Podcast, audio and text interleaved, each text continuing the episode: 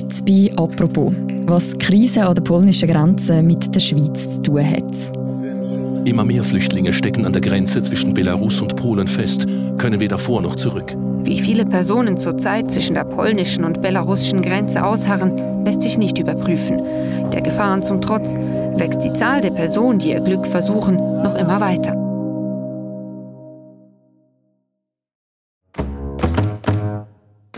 An den Außengrenzen der EU in Polen warten viele hunderte Menschen auf der Flucht, wohl bewusst dort angeschickt vom autoritären Regime in Belarus. Was sich dort abspielt, wirft auch die Frage auf, müssen die Schengen-Länder und damit auch die Schweiz an der Grenze mehr zusammenarbeiten? Über das reden wir heute bei «Apropos». Mein Name ist Mirja Gabatuller und ich bin jetzt am Telefon verbunden mit dem Stefan Israel. Er ist Brüssel-Korrespondent von Tamedia. Hallo Stefan.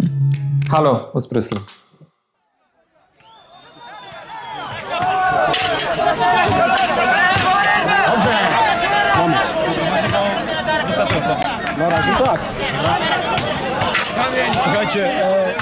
Stefan, was wir hier sehen, sind Menschen, die an der Grenze stehen zwischen Belarus und Polen und versuchen, dort weiterzukommen durch die Stacheldrahtzäune, die dort aufgestellt sind. Seit ein paar Tagen tauchen dort mehr und mehr Menschen auf der Flucht auf. Was ist da passiert?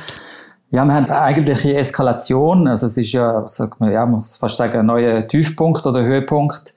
Äh, das Regime in Minsk, also der Diktator, Autokrat Alexander Lukaschenko, hat ja schon seit mehreren Wochen bringt der Flüchtlinge, Migranten gezielt an die Grenze, also lässt die Flüge aus Ankara, Dubai, Islamabad und so weiter, aus, also wirklich im ganzen Nahosten eigentlich, nach Minsk und bringt dann die an die Grenze, um eben die EU unter Druck zu setzen. Mhm. Bevor wir noch vertieft auf das eingehen, wieso er das genau macht, wie ist denn die Lage aktuell vor Ort? Was weiß man? Also man muss sich vorstellen, dass die, die Gegend relativ unzugänglich ist. Es sind Wälder, Sumpf, Sumpfgebiet, Temperaturen sind zum Teil unter 0 Grad, es kann auch jederzeit schneien, also die Lage ist sehr äh, schwierig dort. Und was bedeutet jetzt das für die, eben, man sagt Hunderte bis Tausende von Menschen, die jetzt dort feststecken? Also man redet eben davon, dass insgesamt im Moment schon bis zu 15.000 Menschen insgesamt in Belarus sind. Also wie viel genau an der Grenze sind, äh, man schätzt so mehrere hundert bis tausend.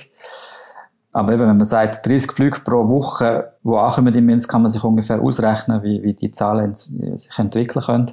Ja, also für die Menschen, die schon an der Grenze sind, ist natürlich die Lage katastrophal, wie die können im Prinzip weder vorwärts noch rückwärts, sie sind so blockiert im Niemandsland zwischen Belarus und Polen, also Polen, die polnische Polizei und, und Militär, die zum Teil auch dort sind, lassen sie nicht rein und die belarussischen Sicherheitskräfte oder Polizei lassen sie nicht zurück.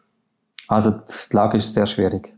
Mhm. Das heisst, sie sind jetzt wie in dem, in dem Wald, wo du gesagt hast, eigentlich wie gefangen, so ein bisschen. Ja, sie hat ja auch schon Todesfälle gegeben. Man redet von mindestens zehn. Also, das ist sehr schwer abzuschätzen, weil die Gegend, wie gesagt, sehr unzugänglich ist. Und es gibt zwar inzwischen Bilder von der Situation dort, gefilmt von verschiedenen äh, NGOs wahrscheinlich auch, oder auch, ja, zum Teil Polizisten, die das ins Netz gestellt haben. Aber man hat nicht allzu guten Einblick, was dort passiert. Mhm. Du hast es schon gesagt, aber die Eskalation die ist ja nicht zufällig, sondern die ist eigentlich sehr bewusst herbeigeführt worden vom belarussischen Machthaber Alexander Lukaschenko. Was erhofft er sich genau davon, um dort die Menschen an die Grenze zu bringen? Ja, man muss vielleicht schon sagen, dass es eine sehr spezielle Situation ist. Also jetzt nicht zu vergleichen mit der Flüchtlingssituation, die wir zum Teil in Südeuropa kennen, in Griechenland wo in der Türkei ja tatsächlich dreieinhalb Millionen Flüchtlinge schon sind, aus Syrien zum Teil, Afghanistan und so weiter. Der, der Lukaschenko tritt eigentlich ein sehr übles, äh, zynisches Spiel. Er will die EU unter Druck setzen. Das ist eine Art Erpressung. Man muss vielleicht vorausschicken, dass die EU hat gegen Weißrussland, Belarus Sanktionen verhängt, nachdem äh, Lukaschenko sich hat eben bei, bei gefälschten Wahlen hat wieder äh, bestätigen lassen im Amt man muss auch wissen, dass äh, mehrere hundert, ich glaube von 800 äh, Oppositionellen und, und, und äh, Bürger, einfache Bürger, Journalisten, Journalistinnen im Gefängnis sitzen und dort gefoltert werden. Also es gibt ein relativ strenges äh, äh, Sanktionsregime gegen äh, den Lukaschenko, wo die EU verhängt hat, aber auch die USA, die Schweiz hat das zum Teil mit nachvollzogen übrigens. Und der Lukaschenko wird einfach wieder mit der EU ins Gespräch kommen, wahrscheinlich. Also man muss vermuten, dass das sein Ziel ist. Dass die EU möglicherweise Sanktionen rückgängig macht. Also das ist, ist, ist sein Ziel, also das zynische Ziel. Und er weiß eben, dass die EU, also die Europäer, also so, wenn es jetzt Bilder gibt von Flüchtlingen, die da an der Grenze erfrieren und, und sterben, dass das für die EU natürlich, also dass sie da reagieren muss und dass die EU da in ein grosses, auch politisches Dilemma, also eine Krise hinein stürzt. Man sagt ja auch, dass der Putin, letztlich der, der russische Präsident, teilweise äh, das unterstützt, wo ja sowieso, wo bekanntlich Ziel hat, eben die EU zu schwächen und, und die Länder von der EU auseinander zu dividieren. Mhm, also man benutzt da sozusagen Menschen so als politische Waffe, kann man sagen? Ja, also ich habe ein bisschen Mühe mit dem Begriff. Also es ist zum Teil jetzt eben von hybrider äh, Kriegsführung. Also man schickt jetzt nicht Panzer oder andere militärische äh, Ausrüstung, sondern man schickt eben Menschen in grosser Zahl an eine Grenze, um, um andere Länder unter Druck zu setzen. Wie muss man sich denn das ganz konkret vorstellen? Also man, tut man die Menschen irgendwie dort transportieren oder was läuft da im Hintergrund ab? Also so viel bekannt ist, ist, äh, ist Weißrussland oder Belarus äh, Behörden, Konsulat, Botschaften in verschiedenen Ländern, Türkei, äh, Libanon und so weiter, wo es eben Flüchtlinge gibt tatsächlich äh, werben die aktiv mit Flügen, mit einem Angebot. Also wir transportieren euch äh, von Beirut oder äh, Ankara, Istanbul äh, nach Minsk und bringen euch dort im, im, Hotel unter und bringen euch nachher zur Grenze. Zum Teil sind auch Schlepper organisiert, die die Leute an die Grenze bringen und möglicherweise dann auf der anderen, auf der polnischen Seite abholen. Ich muss sagen, die Leute wollen ja nicht nach Polen, sondern ähm, die meisten haben das Ziel Deutschland ja, und das Ganze kostet doch mehrere tausend äh, Euro oder Franken kostet so äh, die Reise. Also die, die Leute geben relativ viel Geld aus und landet dann letztlich, ja, man muss sagen, fast in einer Falle, weil eben zum Teil kommen sie eben nicht vorwärts, sie kommen, nur wenige haben es geschafft, äh, sich irgendwie durch, durch die Stacheldrahtverhauen durchzuschlagen. Und ein paar hundert oder mehr sind inzwischen in, auch in Deutschland angekommen. Also die Erfolgschance, der Einsatz ist sehr hoch, das Risiko ist sehr hoch, äh, aber für den Lukaschenko ja, spielt das offenbar alles keine Rolle. Mhm. Wie reagiert denn jetzt Polen auf das? Ja, Polen ist in einem Dilemma, weil einerseits, also man erinnert sich vielleicht in der, in der Flüchtlingskrise, damals Griechenland, wo Hunderttausende nach Griechenland und dann später nach Deutschland kam, ist Polen eines von den Ländern gewesen, wo gegen Solidarität war gegen äh, europäische äh, Hilfe, also Verteilquote vor allem. Also es ist gegen, dagegen gewesen, dass man äh, Italien und Griechenland hilft und eben Migranten und Flüchtlinge, Asylsuchende abnimmt. Und jetzt ist eigentlich Polen die Situation, wo sie selber müssten Hilfe beantragen und sie haben auch verschiedene Angebote äh, bekommen, eben von der, unter anderem von Frontex, von der Grenzschutzbehörde äh, Frontex und haben bis jetzt aber sich geweigert, die Hilfe zu akzeptieren. Mhm, also bis jetzt stehen eigentlich nur polnische Behörden dort an der Grenze? Äh, also eben, es gibt das Angebot von Frontex, behilflich zu sein. Äh, Frontex ist eben eine Agentur, eine Grenzagentur, die im Aufbau sich befindet. Also eigentlich hat Frontex selber nicht allzu viel Personal, aber die können immer Grenzschutzwächter abrufen aus den, aus den Mitgliedstaaten. Die Schweiz stellt übrigens dort auch Personal abrufbereit zur Verfügung. Äh, paradoxerweise hat Frontex sogar den Sitz in Warschau, also die Behörde hat ihren Sitz in Warschau, aber der Chef von Frontex äh, und auch Mitarbeiter haben bis jetzt nicht dürfen an, an die Grenze. Äh, ja, man kann darüber spekulieren. Also Polen will möglicherweise keine Augenzeugen, will niemand haben, der dort beobachtet, was da passiert an der Grenze. Das ist vielleicht auch ein Mittel, um eben um abzulenken von einem anderen Konflikt, wo Polen zurzeit mit Brüssel hat, nämlich um Rechtsstaatlichkeit und Aushöhlung von der, von der Justiz, äh, Aufhebung von der Gewaltenteilung. Da ist ja Polen, die rechtsnationale Regierung in Warschau, im Konflikt mit Brüssel derzeit und, und Brüssel droht ja Polen Gelder zu streichen aus den EU-Töpfen und vielleicht ist da der Konflikt jetzt an der Grenze, wo die polnische Regierung sehr martialisch auftritt eben auch und jetzt auch Militär sogar an Grenze geschickt hat, ist das möglicherweise auch ein gelegenes Ablenkungsmanöver. Du hast gestern in einer Analyse geschrieben, was sich an der polnischen Grenze abspielt, geschieht auch im Namen der Schweiz. Was ist da damit gemeint? Ja, damit ist gemeint, äh, dass natürlich eben, dass das auch unsere Außengrenzen ist. Also als Schengen-Mitglied haben wir eben sozusagen unsere Kontrolle gegenüber den Nachbarländern können aufheben praktisch. Also wir haben Reisefreiheit innerhalb vom Schengen-Raum und dafür passiert jetzt eben Kontrolle, also wer reist in den Schengen-Raum, also aus Drittstaaten, passiert eben zum Beispiel in Polen oder auch in Griechenland gegenüber der Türkei. Und von dort her, ja, es ist natürlich das eben, wie gesagt, ist das eben europäische Außengrenze, ist das auch, auch Schweizer Außengrenze sozusagen. Also wir haben ja selber keine äh, Kontrolle mehr jetzt äh, in Chiasso oder in Basel äh, direkt. Zumindest nicht mhm. systematisch. Genau, aus dem Grund will ja das Parlament künftig auch mehr Geld ausgeben für die Frontex. Du hast sie schon angesprochen, die Europäische Grenzschutzbehörde. Was genau erhofft man sich, wenn jetzt die weiter ausgebaut wird? Ja, das ist ein bisschen äh, Konstruktionsfehler eben von, von, von dem Schengener Raum. Also man kann sagen, man kann ein bisschen Parallelen sehen, vielleicht zu, zum Euro auch, wo, wo man einerseits eben gemeinsame Währung hat, aber keine gemeinsame Wirtschaftspolitik. Bei, bei Schengen hat man eben zwar gesagt, ja, wir haben jetzt Grenzkontrolle im Inneren auf, aber wir machen sie an der Außengrenze. Aber es gibt ja keine, normalerweise wir sagen, ja, es braucht ja eigentlich eine europäische Grenzschutzbehörde, aber bis jetzt ist es so, dass jedes Land, Mitgliedsland eben mit einer Außengrenze selber zuständig ist für den Grenzabschnitt. Wie, wie es das dort handhabt, muss ich zwar gewisse Regeln halten, was jetzt eben im Fall von Polen wahrscheinlich nicht wirklich der Fall ist. Aber Zuständigkeit, Souveränität haben die Mitgliedstaaten für sich behalten. Und Frontex ist jetzt so ein Versuch, das zu korrigieren. Also bis jetzt gibt es relativ, ist oft so in der EU, dass man, also man kann nicht, äh, es braucht ja immer Einstimmigkeit oder zumindest klare Mehrheiten äh, könnte sagen, ja, wir machen jetzt eine europäische, europäische Grenzschutzbehörde, wie das, sagen wir mal, die USA haben oder andere Länder, aber der ist eben kein Staat und darum fangen wir an mit einer kleinen Behörde, wo sozusagen Leute entsendet, wenn ein Mitgliedstaat, was in Griechenland passiert ist oder in Italien, sagt, wir haben Probleme, wir sind überfordert, dann schickt Frontex Experten, dann sind dann, das können dann deutsche, französische oder eben auch Schweizer Grenzwächter oder Experten sein in Asylfragen oder Dolmetscher und so weiter. Und Frontex soll jetzt eben ausgebaut werden. Ich glaube, im Moment sind es ungefähr 1000, 1500 Beamte, die können äh, von nationalen Behörden abberufen werden. In Zukunft sollen das bis zu 10.000 sein. Und, und Schweiz, wie wir ja da dabei sind, eben bei Schengen und, und Frontex ist Teil von Schengen, müssen wir das sozusagen nachvollziehen. Trotzdem haben linke Organisationen da dagegen ein Referendum ergriffen, also dass die Schweiz sich da beteiligt. Was sind Ihre Gründe?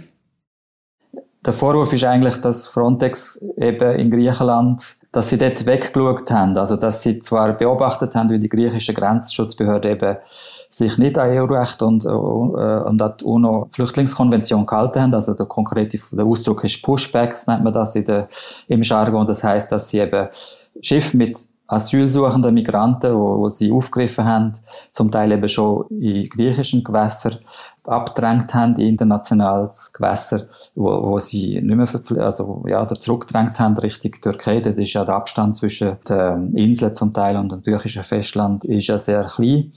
Gut, und, und äh, ich meine, bei diesen Gruppierungen, wo jetzt gegen die Frontex-Aufstockung von dem Beitrag, es geht ja um einen Beitrag von anstatt, glaube ich, 11 Millionen auf, auf 60 Millionen, die die Schweiz jährlich müssen zahlen Das ist eine beachtliche Aufstockung.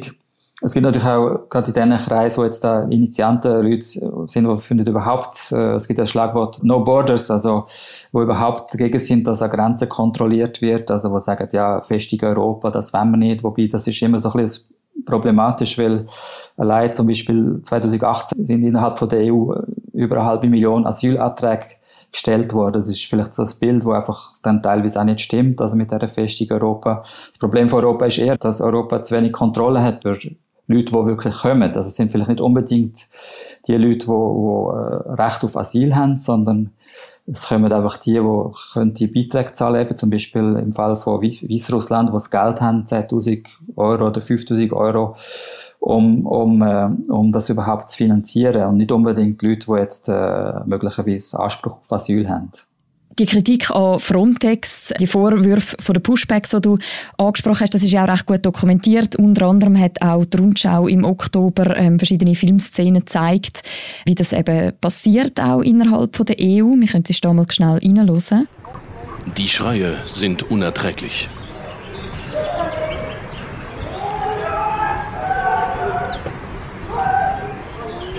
So tönt es an der EU-Außengrenze. Kroatische Polizisten prügeln Asylsuchende und jagen sie zurück nach Bosnien. Offiziell existiert das alles nicht. Also, dass die Kritik an Frontex da ist, das kann man irgendwie nachvollziehen. Gleichzeitig ist sie aber für die linken Parteien schon auch so ein bisschen ein Dilemma, weil eigentlich stehen sie ja sonst immer in allen Fragen für eine starke Zusammenarbeit mit der EU. Ja, die Linken und Grünen sind da sicher in einer Zwickmühle, also ähnlich vielleicht wie beim, beim Rahmenabkommen. Also so droht ja so eine Art unheilige Allianz mit rechten Kräften, wo, wo schon immer gegen Schengen sind und gegen die Zusammenarbeit. Und man muss ja auch sagen, dass, also ich meine, wenn es Frontex nicht gibt, ist es ja nicht so, dass dann in Griechenland oder in Polen eben äh, es nicht zu diesen Menschenrechtsverletzungen kommt. Die will ja, wie gesagt, dort äh, nationale Grenzbehörden zuständig sind und das wahrscheinlich auch weiterhin dann möglicherweise eben sich nicht an die Regeln halten. Von dort her können wir eigentlich umgekehrt sagen, also Verstärkung von Frontex könnte ein Beitrag sein, um vielleicht eben auch mehr Transparenz zu schaffen, dass es mehr Augen gibt, die sehen, was dort passiert. Allerdings müssen dann die Staaten auch Frontex eben auf, auf die Grundrechte verpflichten und müssen auch sich dahinter stellen. Also bis jetzt äh, zum Beispiel bei den Vorwürfen in Griechenland haben, haben Mitgliedstaaten aus der Schweiz hat es eigentlich nur sehr lauwarme äh, Proteste gegeben. Man hat manchmal den Eindruck eben, dass die meisten Länder das gar nicht unrecht ist, oder? Dass sozusagen Griechen und jetzt Polen eben sozusagen, äh, ja, die Leute äh, möglichst draussen behalten und dass man lieber mal eins oder beide Augen zudrückt vor dem, was dort passiert. Mhm. Würde es jetzt in Polen aktuell tatsächlich etwas ändern, wenn man so einen koordinierten europaweiten Grenzschutz schon aufgebaut hätte? Ja, wie gesagt, es gibt mehr Transparenz. Man hat ja jetzt auch das Problem eben, dass man eigentlich sich ein sehr schweres Bild kann machen, was genau passiert. Aber man muss immer sagen, beim Thema Grenzschutz, Grenzschutz allein kann nie eine Lösung sein. Also es kann nicht ein Problem von der Migration und, und Asylproblematik lösen. Es gibt ja Diskussionen, zählt EU jetzt äh, in Polen, da gibt's Forderung aus Polen und anderen Ländern, die EU Zäune und Mauern vielleicht sogar finanzieren. Bis jetzt äh, weigert man sich da, aber Europa oder auch die Schweiz, wir, wir leben nicht wie, sagen wir jetzt mal, Australien auf einer Insel, also wir sind nicht vom Meer umgeben, also es wird immer äh, Migranten geben, die werden versuchen, zu uns zu kommen, also darum, ich finde immer noch der beste Ansatz war der sogenannte Türkei-Deal, wo, wo die Europäer damals mit der Türkei abgeschlossen haben, wo man gesagt hat, man zahlt der Türkei drei Milliarden, ist es damals gewesen, und da ist jetzt die Rede davon, dass man das nochmal verdoppelt. Und Türkei, wo eben, wie gesagt, äh, über drei Millionen äh, Flüchtlinge aus Syrien hauptsächlich beherbergt, äh, kommt das Geld über, um, um äh, für Bildung und Gesundheit Spitäler zu finanzieren dort. Deal an sich ist gut gewesen, der Türkei-Deal, hat eben nur teilweise umgesetzt. Die EU hat zwar die, das Geld überwiesen, äh, das hat auch relativ gut funktioniert.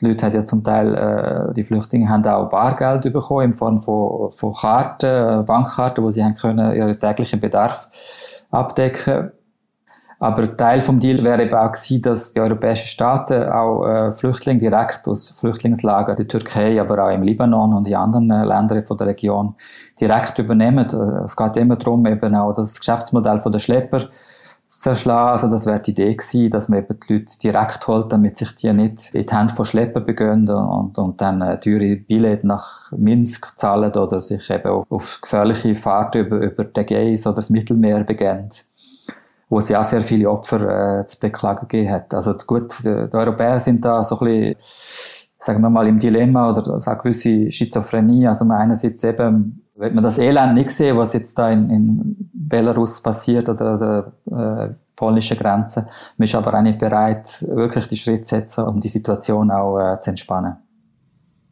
Und gibt es jetzt in der aktuellen Situation schon Ideen oder Lösungsansätze, wie man eben die humanitäre Krise, die sich jetzt ja da auch anbahnt, kann entschärfen? Ja, zurzeit, es gibt ja schon Sanktionen gegen äh, Belarus, auch gegen die äh, Fluggesellschaften und Charterfluggesellschaften, wo der belarussische Fluggesellschaft Flugzeuge zur Verfügung stellt. Da wird gerade diskutiert, dass man die Sanktionen weiter verschärft. Also das Ziel müsste eigentlich sein, dafür zu sorgen, dass der Transport von, oder der zynische Missbrauch eigentlich von Migranten und Asylsuchenden durch das Regime in Minsk kann, kann gestoppt werden. Und auf der anderen Seite braucht es natürlich eine Lösung für die Menschen, die sich jetzt schon in Belarus befinden und an der Grenze zu Polen. Die Zahl im Moment ist ja relativ überblickbar. Also ich denke, für die 15.000, die jetzt dort sind, müssen wir eine Lösung finden können, dass man die eben verteilt innerhalb von der EU. Das wird sich sicher in den nächsten paar Tagen und äh, Wochen zeigen. Gut, danke vielmals Stefan für das Gespräch, sehr interessant gewesen. Danke dir. Das war eine weitere Folge von «Apropos», dem täglichen Podcast vom «Tagesanzeiger» und von der Redaktion Tamedia.